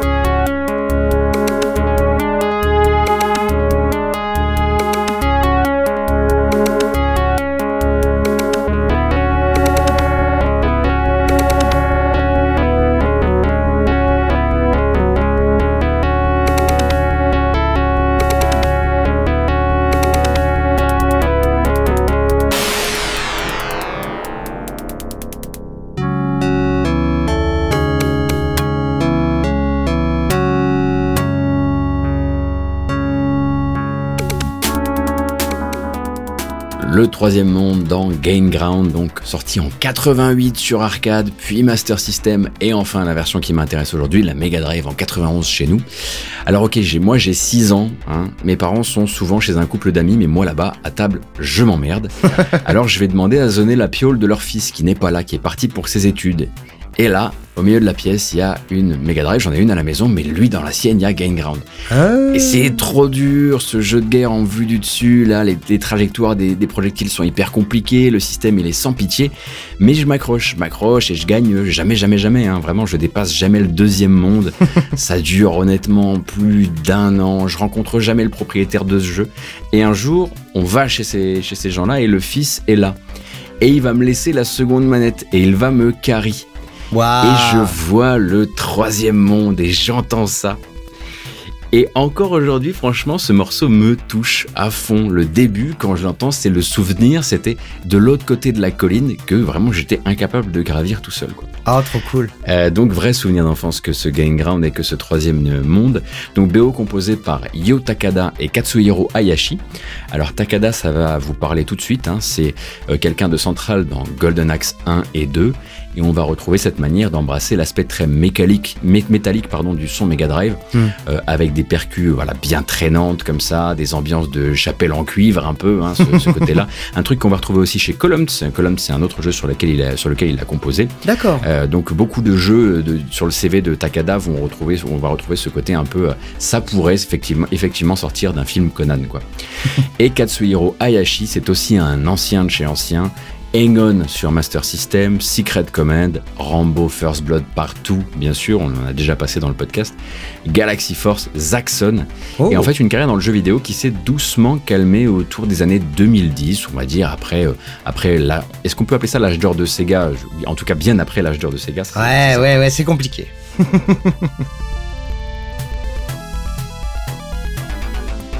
J'ai très très peur, chères auditrices, chers auditeurs, chers gotos, que nous en arrivions à la fin du corps de cet épisode, qu'on a essayé de pas faire trop long, verdict dans quelques heures, euh, jours, quand, enfin, ce qu'il aura monté tout ça.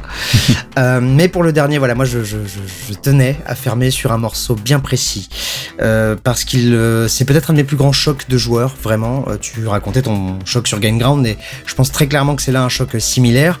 C'est un jeu qui m'a donné envie de faire le métier que je fais, au point de m'en donner mon pseudo, enfin le métier que j'ai fait plutôt pendant 17 ans.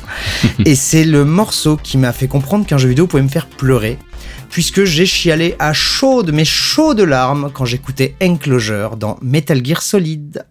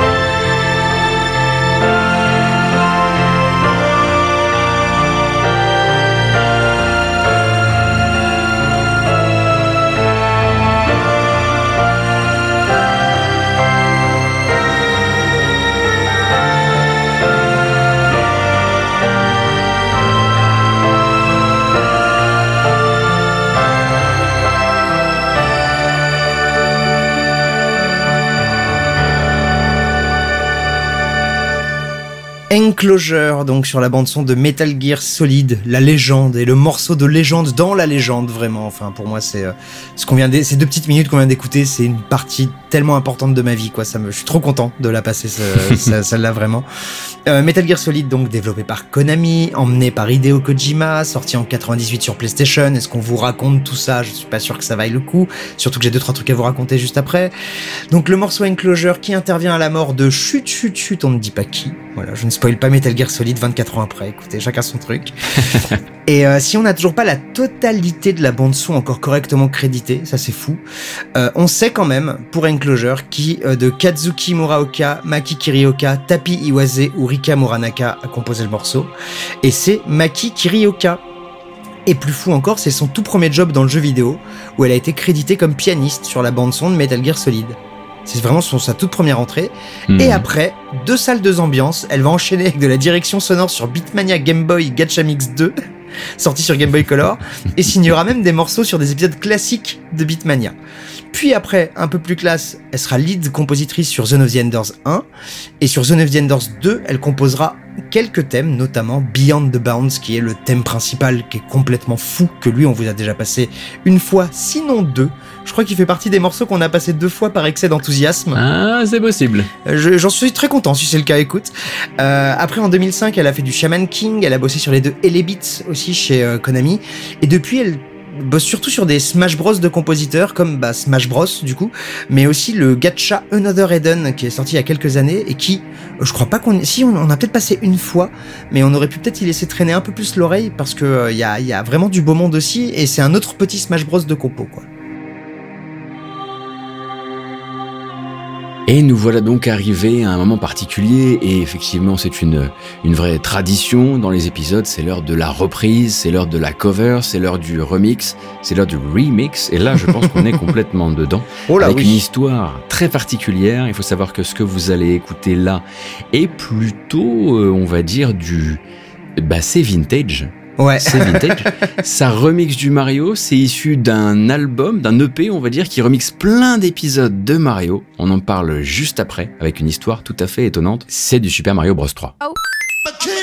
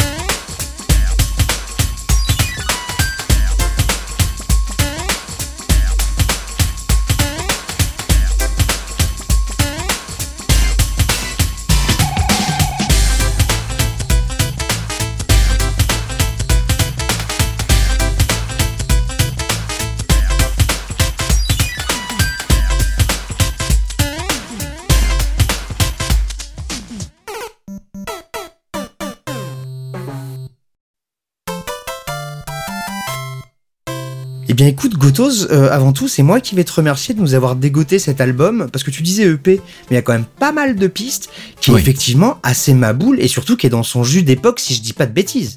C'est dans son jus d'époque, effectivement. Tout ça est une drôle d'histoire quand même. Ce qui va se passer, c'est que Super Mario Land va sortir. Tout ça, ça vient du fait qu'on a mis du Super Mario Land euh, dans euh, le corps de l'épisode. et quand le jeu sort, ben euh, la musique fait son petit bout de chemin et puis il va y avoir un, un groupe britannique qui s'appelle Ambassadors of Funk euh, qui va décider de sampler Super Mario Land sur un morceau qui s'appelle Super Mario Land tout en un mot euh, en 92. Et ce morceau-là, donc, bah, va avoir son petit succès. Et puis, bah, à un moment, quand même, les Ambassadors of Funk vont se dire, attends, ce serait quand même bien qu'on on contacte Nintendo pour bah, que ce soit un peu plus propre, que d'un point de vue des samples, tout ça, ce soit clear, comme, comme, comme le fait, euh, comme le fait une industrie qui, C'est une époque où Nintendo envoyait pas les, euh, les ninjas avocats euh, à la première minute, quoi. C'est ça.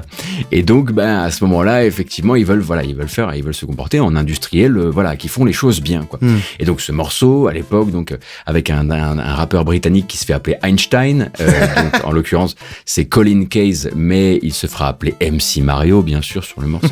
Ce qui se passe, c'est quand Nintendo découvre le morceau, non seulement ils disent, mais ça tue, ils clear directement le sample, donc ils peuvent continuer l'exploitation du morceau, etc. Mais surtout, ils lui disent, est-ce que ça te dirait pas éventuellement qu'on voilà qu'on travaille sur quelque chose d'un petit peu plus euh, euh, d'un petit peu plus grand que ça Est-ce que tu Hmm. voudrais bien qu'on travaille éventuellement euh, Shigeru Miyamoto d'ailleurs est plutôt plutôt chaud et, il, et il est chaud donc pour cette cette compile qui s'appelle Super Mario Compact Disco. Le nom est génial. Exactement, exactement. Mais le truc, en revanche, c'est que Super Mario Compact Disco ne va pas sortir partout, tout simplement parce que déjà, ça va sortir au Japon en, en août 93 avec les différents morceaux. Là-dedans, il y a du Super Mario Bros, du Super Mario Land, du Super Mario World, Super Mario Bros 2. euh, il y a même du Mario Kart. Ouais. Euh, et en fait, ceux qui vont ne pas, se- qui ne vont pas se bouger suffisamment vite, c'est Nintendo of America. Nintendo of America, en fait, vont pas, vont continuer. Enfin, en gros, ils répondent pas aux mails, si vous voulez, si on devait expliquer ça comme ça. Résultat, eh bien, la tape, ou en tout cas, le, voilà, le, euh, cette, cette compilation, elle n'est jamais sortie autre part qu'au Japon. euh, parce que bah, Nintendo of America devait être occupé à faire autre chose. Et il y a là-dedans des trucs complètement bizarres. Alors voilà, Ah ouais. un petit peu de New Jack ici, un petit peu de, parfois un petit peu d'OC Remix. Hein. C'est vrai que c'est un petit côté un peu OC Remix avant l'heure. Euh, mais effectivement, tout, euh, on est vraiment dans son jus. On n'est pas sur du, euh, on n'est pas sur un remix, euh, euh, comment dire, teinté d'une certaine nostalgie ou quoi que Ah ce non. soit. C'est vraiment un moment où, très premier degré, ce qui est rappé dans les morceaux, c'est ça, c'est le truc in, le truc en vogue. et, Et pour- et- honnêtement, et- on a quand même l'air un peu con. Excuse-moi d'avoir. Vas-y, vas-y, pas de seconde, on a quand même l'air un peu con. Ça fait des années qu'on fait ce podcast, ça fait Ouais. des années qu'on cherche plein de trucs, etc. On a découvert tous les deux l'existence de cette tape pour les besoins de cet épisode. Et pour euh, une tape qui avait été postée pourtant elle sur YouTube en 2014 en plus. Donc vraiment, Oui, c'est un, angle mort absolument incroyable. Et pour vous dire à quel point elle est, elle est un peu maboulissime, euh, là jusqu'à jusqu'au dernier moment, on a galéré à sélectionner le morceau. Donc très sincèrement, on vous conseille d'écouter l'EP en entier, enfin l'album en entier, parce qu'il y a vraiment des, des choses folles. Et surtout voilà de se dire que c'est pas un mec qui a fait ça en, en 2010 sur OC Remix, mais bien des cums qui l'ont fait à l'époque. quoi. C'est ça le plus fou. Et d'ailleurs, Nintendo Bo- euh, Grande-Bretagne, pardon, euh, j'ai oublié de le préciser, mais ils seront tellement chauds qu'ils proposeront déjà un acteur pour tourner dans le clip du, mor- du- du morceau Super Mario Land quand même. Donc c'était allé quand même assez loin cette affaire.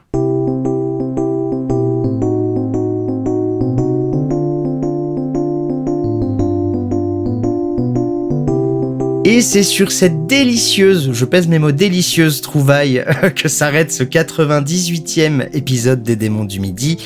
Vous le savez maintenant, on vous l'a dit, il n'y a plus que deux épisodes avant la fin des démons et Mhm. le début d'une nouvelle chose, hein, surtout pour toi, je veux dire pour toi comme pour moi, surtout pour toi, mais peut-être un peu pour moi aussi. mais, euh, mais voilà, donc du coup il nous reste deux épisodes thématiques. Le Oui. prochain, on sait déjà où on va, mais on va se le garder pour nous. Hein, le- Oui. on, on- on fera un petit peu de teasing au pire. Mais surtout, voilà, on vous remercie. On vous remerciera bien évidemment au centième, au centuple, justement. Mais pour l'instant, on va juste, t'as vu ça, normalement, on va juste normalement vous remercier, comme on fait à chaque fois, Ouais. en vous faisant plein d'énormes bisous, en remerciant bien évidemment Fask sans qui bah on serait clairement pas à 98 épisodes ou alors Ah, des épisodes c'est- vachement moins cool. Ou vachement moins régulier aussi. Aussi, c'est clair. Donc effectivement, merci Fasque, merci euh, infiniment, merci Ouais. mille fois. Euh, merci bien sûr Geekzone hein, qui nous héberge. Et puis, tu sais, l'air de rien, euh, on approche de la centième, etc. On pourrait aussi remercier Radio Kawa qui nous, a, Mais oui voilà, qui nous a hébergé un temps, etc. tu veux Mais dire ça, encore- radio01.net même au, au tout radio début 01.net, bien sûr. On aura l'occasion encore, bien sûr, de Ouais. faire tout ça. Et puis, bah, on vous remercie, on vous salue, on vous souhaite bien sûr un bon été. Ouais. Euh, en tout cas, un bon début d'été. Prenez grand soin de vous. Emmenez, cette, euh, emmenez ce podcast le plus loin possible. Faites-le voyager, faites-le respirer. Et puis, bah, nous, on va se donner rendez-vous effectivement le mois prochain avec une autre thématique. Euh, on vous parlera des plans effectivement hein, pour la pour la clôture, la clôture des comptes. On va appeler ça comme ça. Mais en attendant, voilà, bien sûr, on vous souhaite, on vous souhaite du, du bon repos autant que possible. Et d'ailleurs, nous, on va en prendre. Ouais. Et d'ailleurs, on va même bientôt couper les micros. Il commence à faire très très chaud, je pense, chez toi comme chez moi. Du coup voilà, on coupe les micros, on fait plein plein plein de bisous et on se met au frais. Ciao ciao. Bisous, à la prochaine.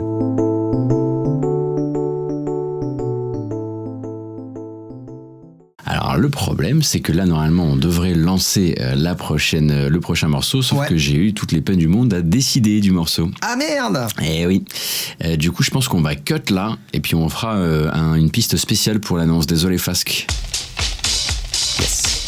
Euh, tac tac tac tac tac. Alors, la fin des démons. On sait déjà où on va, mais on va se le garder pour nous. Ah oui, d'accord, ok. Ça, c'est le truc in, le truc en vogue. Ça se, ça, ça, ça se, On a quand même l'air un peu con. oui. Ça se, ça, ça, ça se, Alors, oui. avec une telle énergie de pipeau, Ouais. Se, ça, se. eh ben, je vais faire mon annonce. Vas-y, vas-y, y a pas de problème. La fin des démons. Ouais. Euh, bah merde, j'ai pas envoyé, je suis trop con. C'est pas grave. Ok, je reprends. Surtout pour toi, je veux dire pour toi comme pour moi, surtout pour toi, mais peut-être un peu pour moi aussi. Eh bah écoute, Surtout pour toi, je veux dire pour toi comme pour moi, surtout pour toi, mais peut-être un peu pour moi aussi. je crois pas. Surtout pour toi, je veux dire pour toi comme pour moi, surtout pour toi, mais peut-être un peu pour moi aussi. Eh bah écoute, Surtout pour toi, je veux dire pour toi comme pour moi, surtout pour toi, mais peut-être un peu pour moi aussi. c'est super. Surtout pour toi, je veux dire pour toi comme pour moi, surtout pour toi, mais peut-être un peu pour moi aussi. Eh bah écoute, Surtout pour toi, je veux dire pour toi comme pour moi, surtout pour toi, mais peut-être un peu pour moi aussi. je crois pas. Surtout pour toi, je veux dire pour toi comme pour moi, surtout pour toi, mais peut-être un peu pour moi aussi. Eh bah écoute, Surtout pour toi, je veux dire pour toi comme pour moi, surtout pour toi, mais peut-être un peu pour moi aussi. c'est super. Yes. Mais peut-être un peu pour moi aussi. Eh bah écoute, Oui. Mais peut-être un peu pour moi aussi. je crois pas. Yes.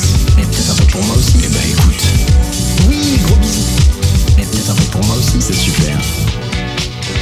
Yes. Mais peut-être un peu pour moi aussi. Eh bah écoute, Oui. Mais peut-être un peu pour moi aussi. je crois pas. Peut-être un peu pour moi aussi. Eh bah écoute, Oui, gros bisous. Mais peut-être un peu pour moi aussi. c'est super.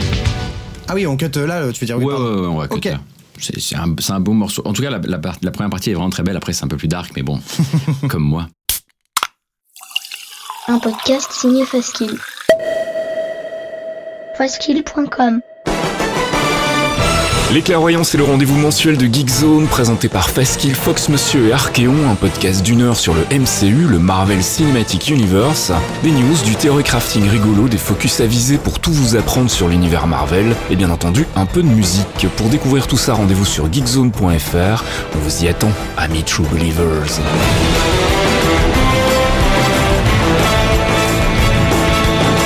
Care how you speak. Loki is beyond reason, but he is of Asgard. And he is my brother. He killed 80 people in two days. He's adopted.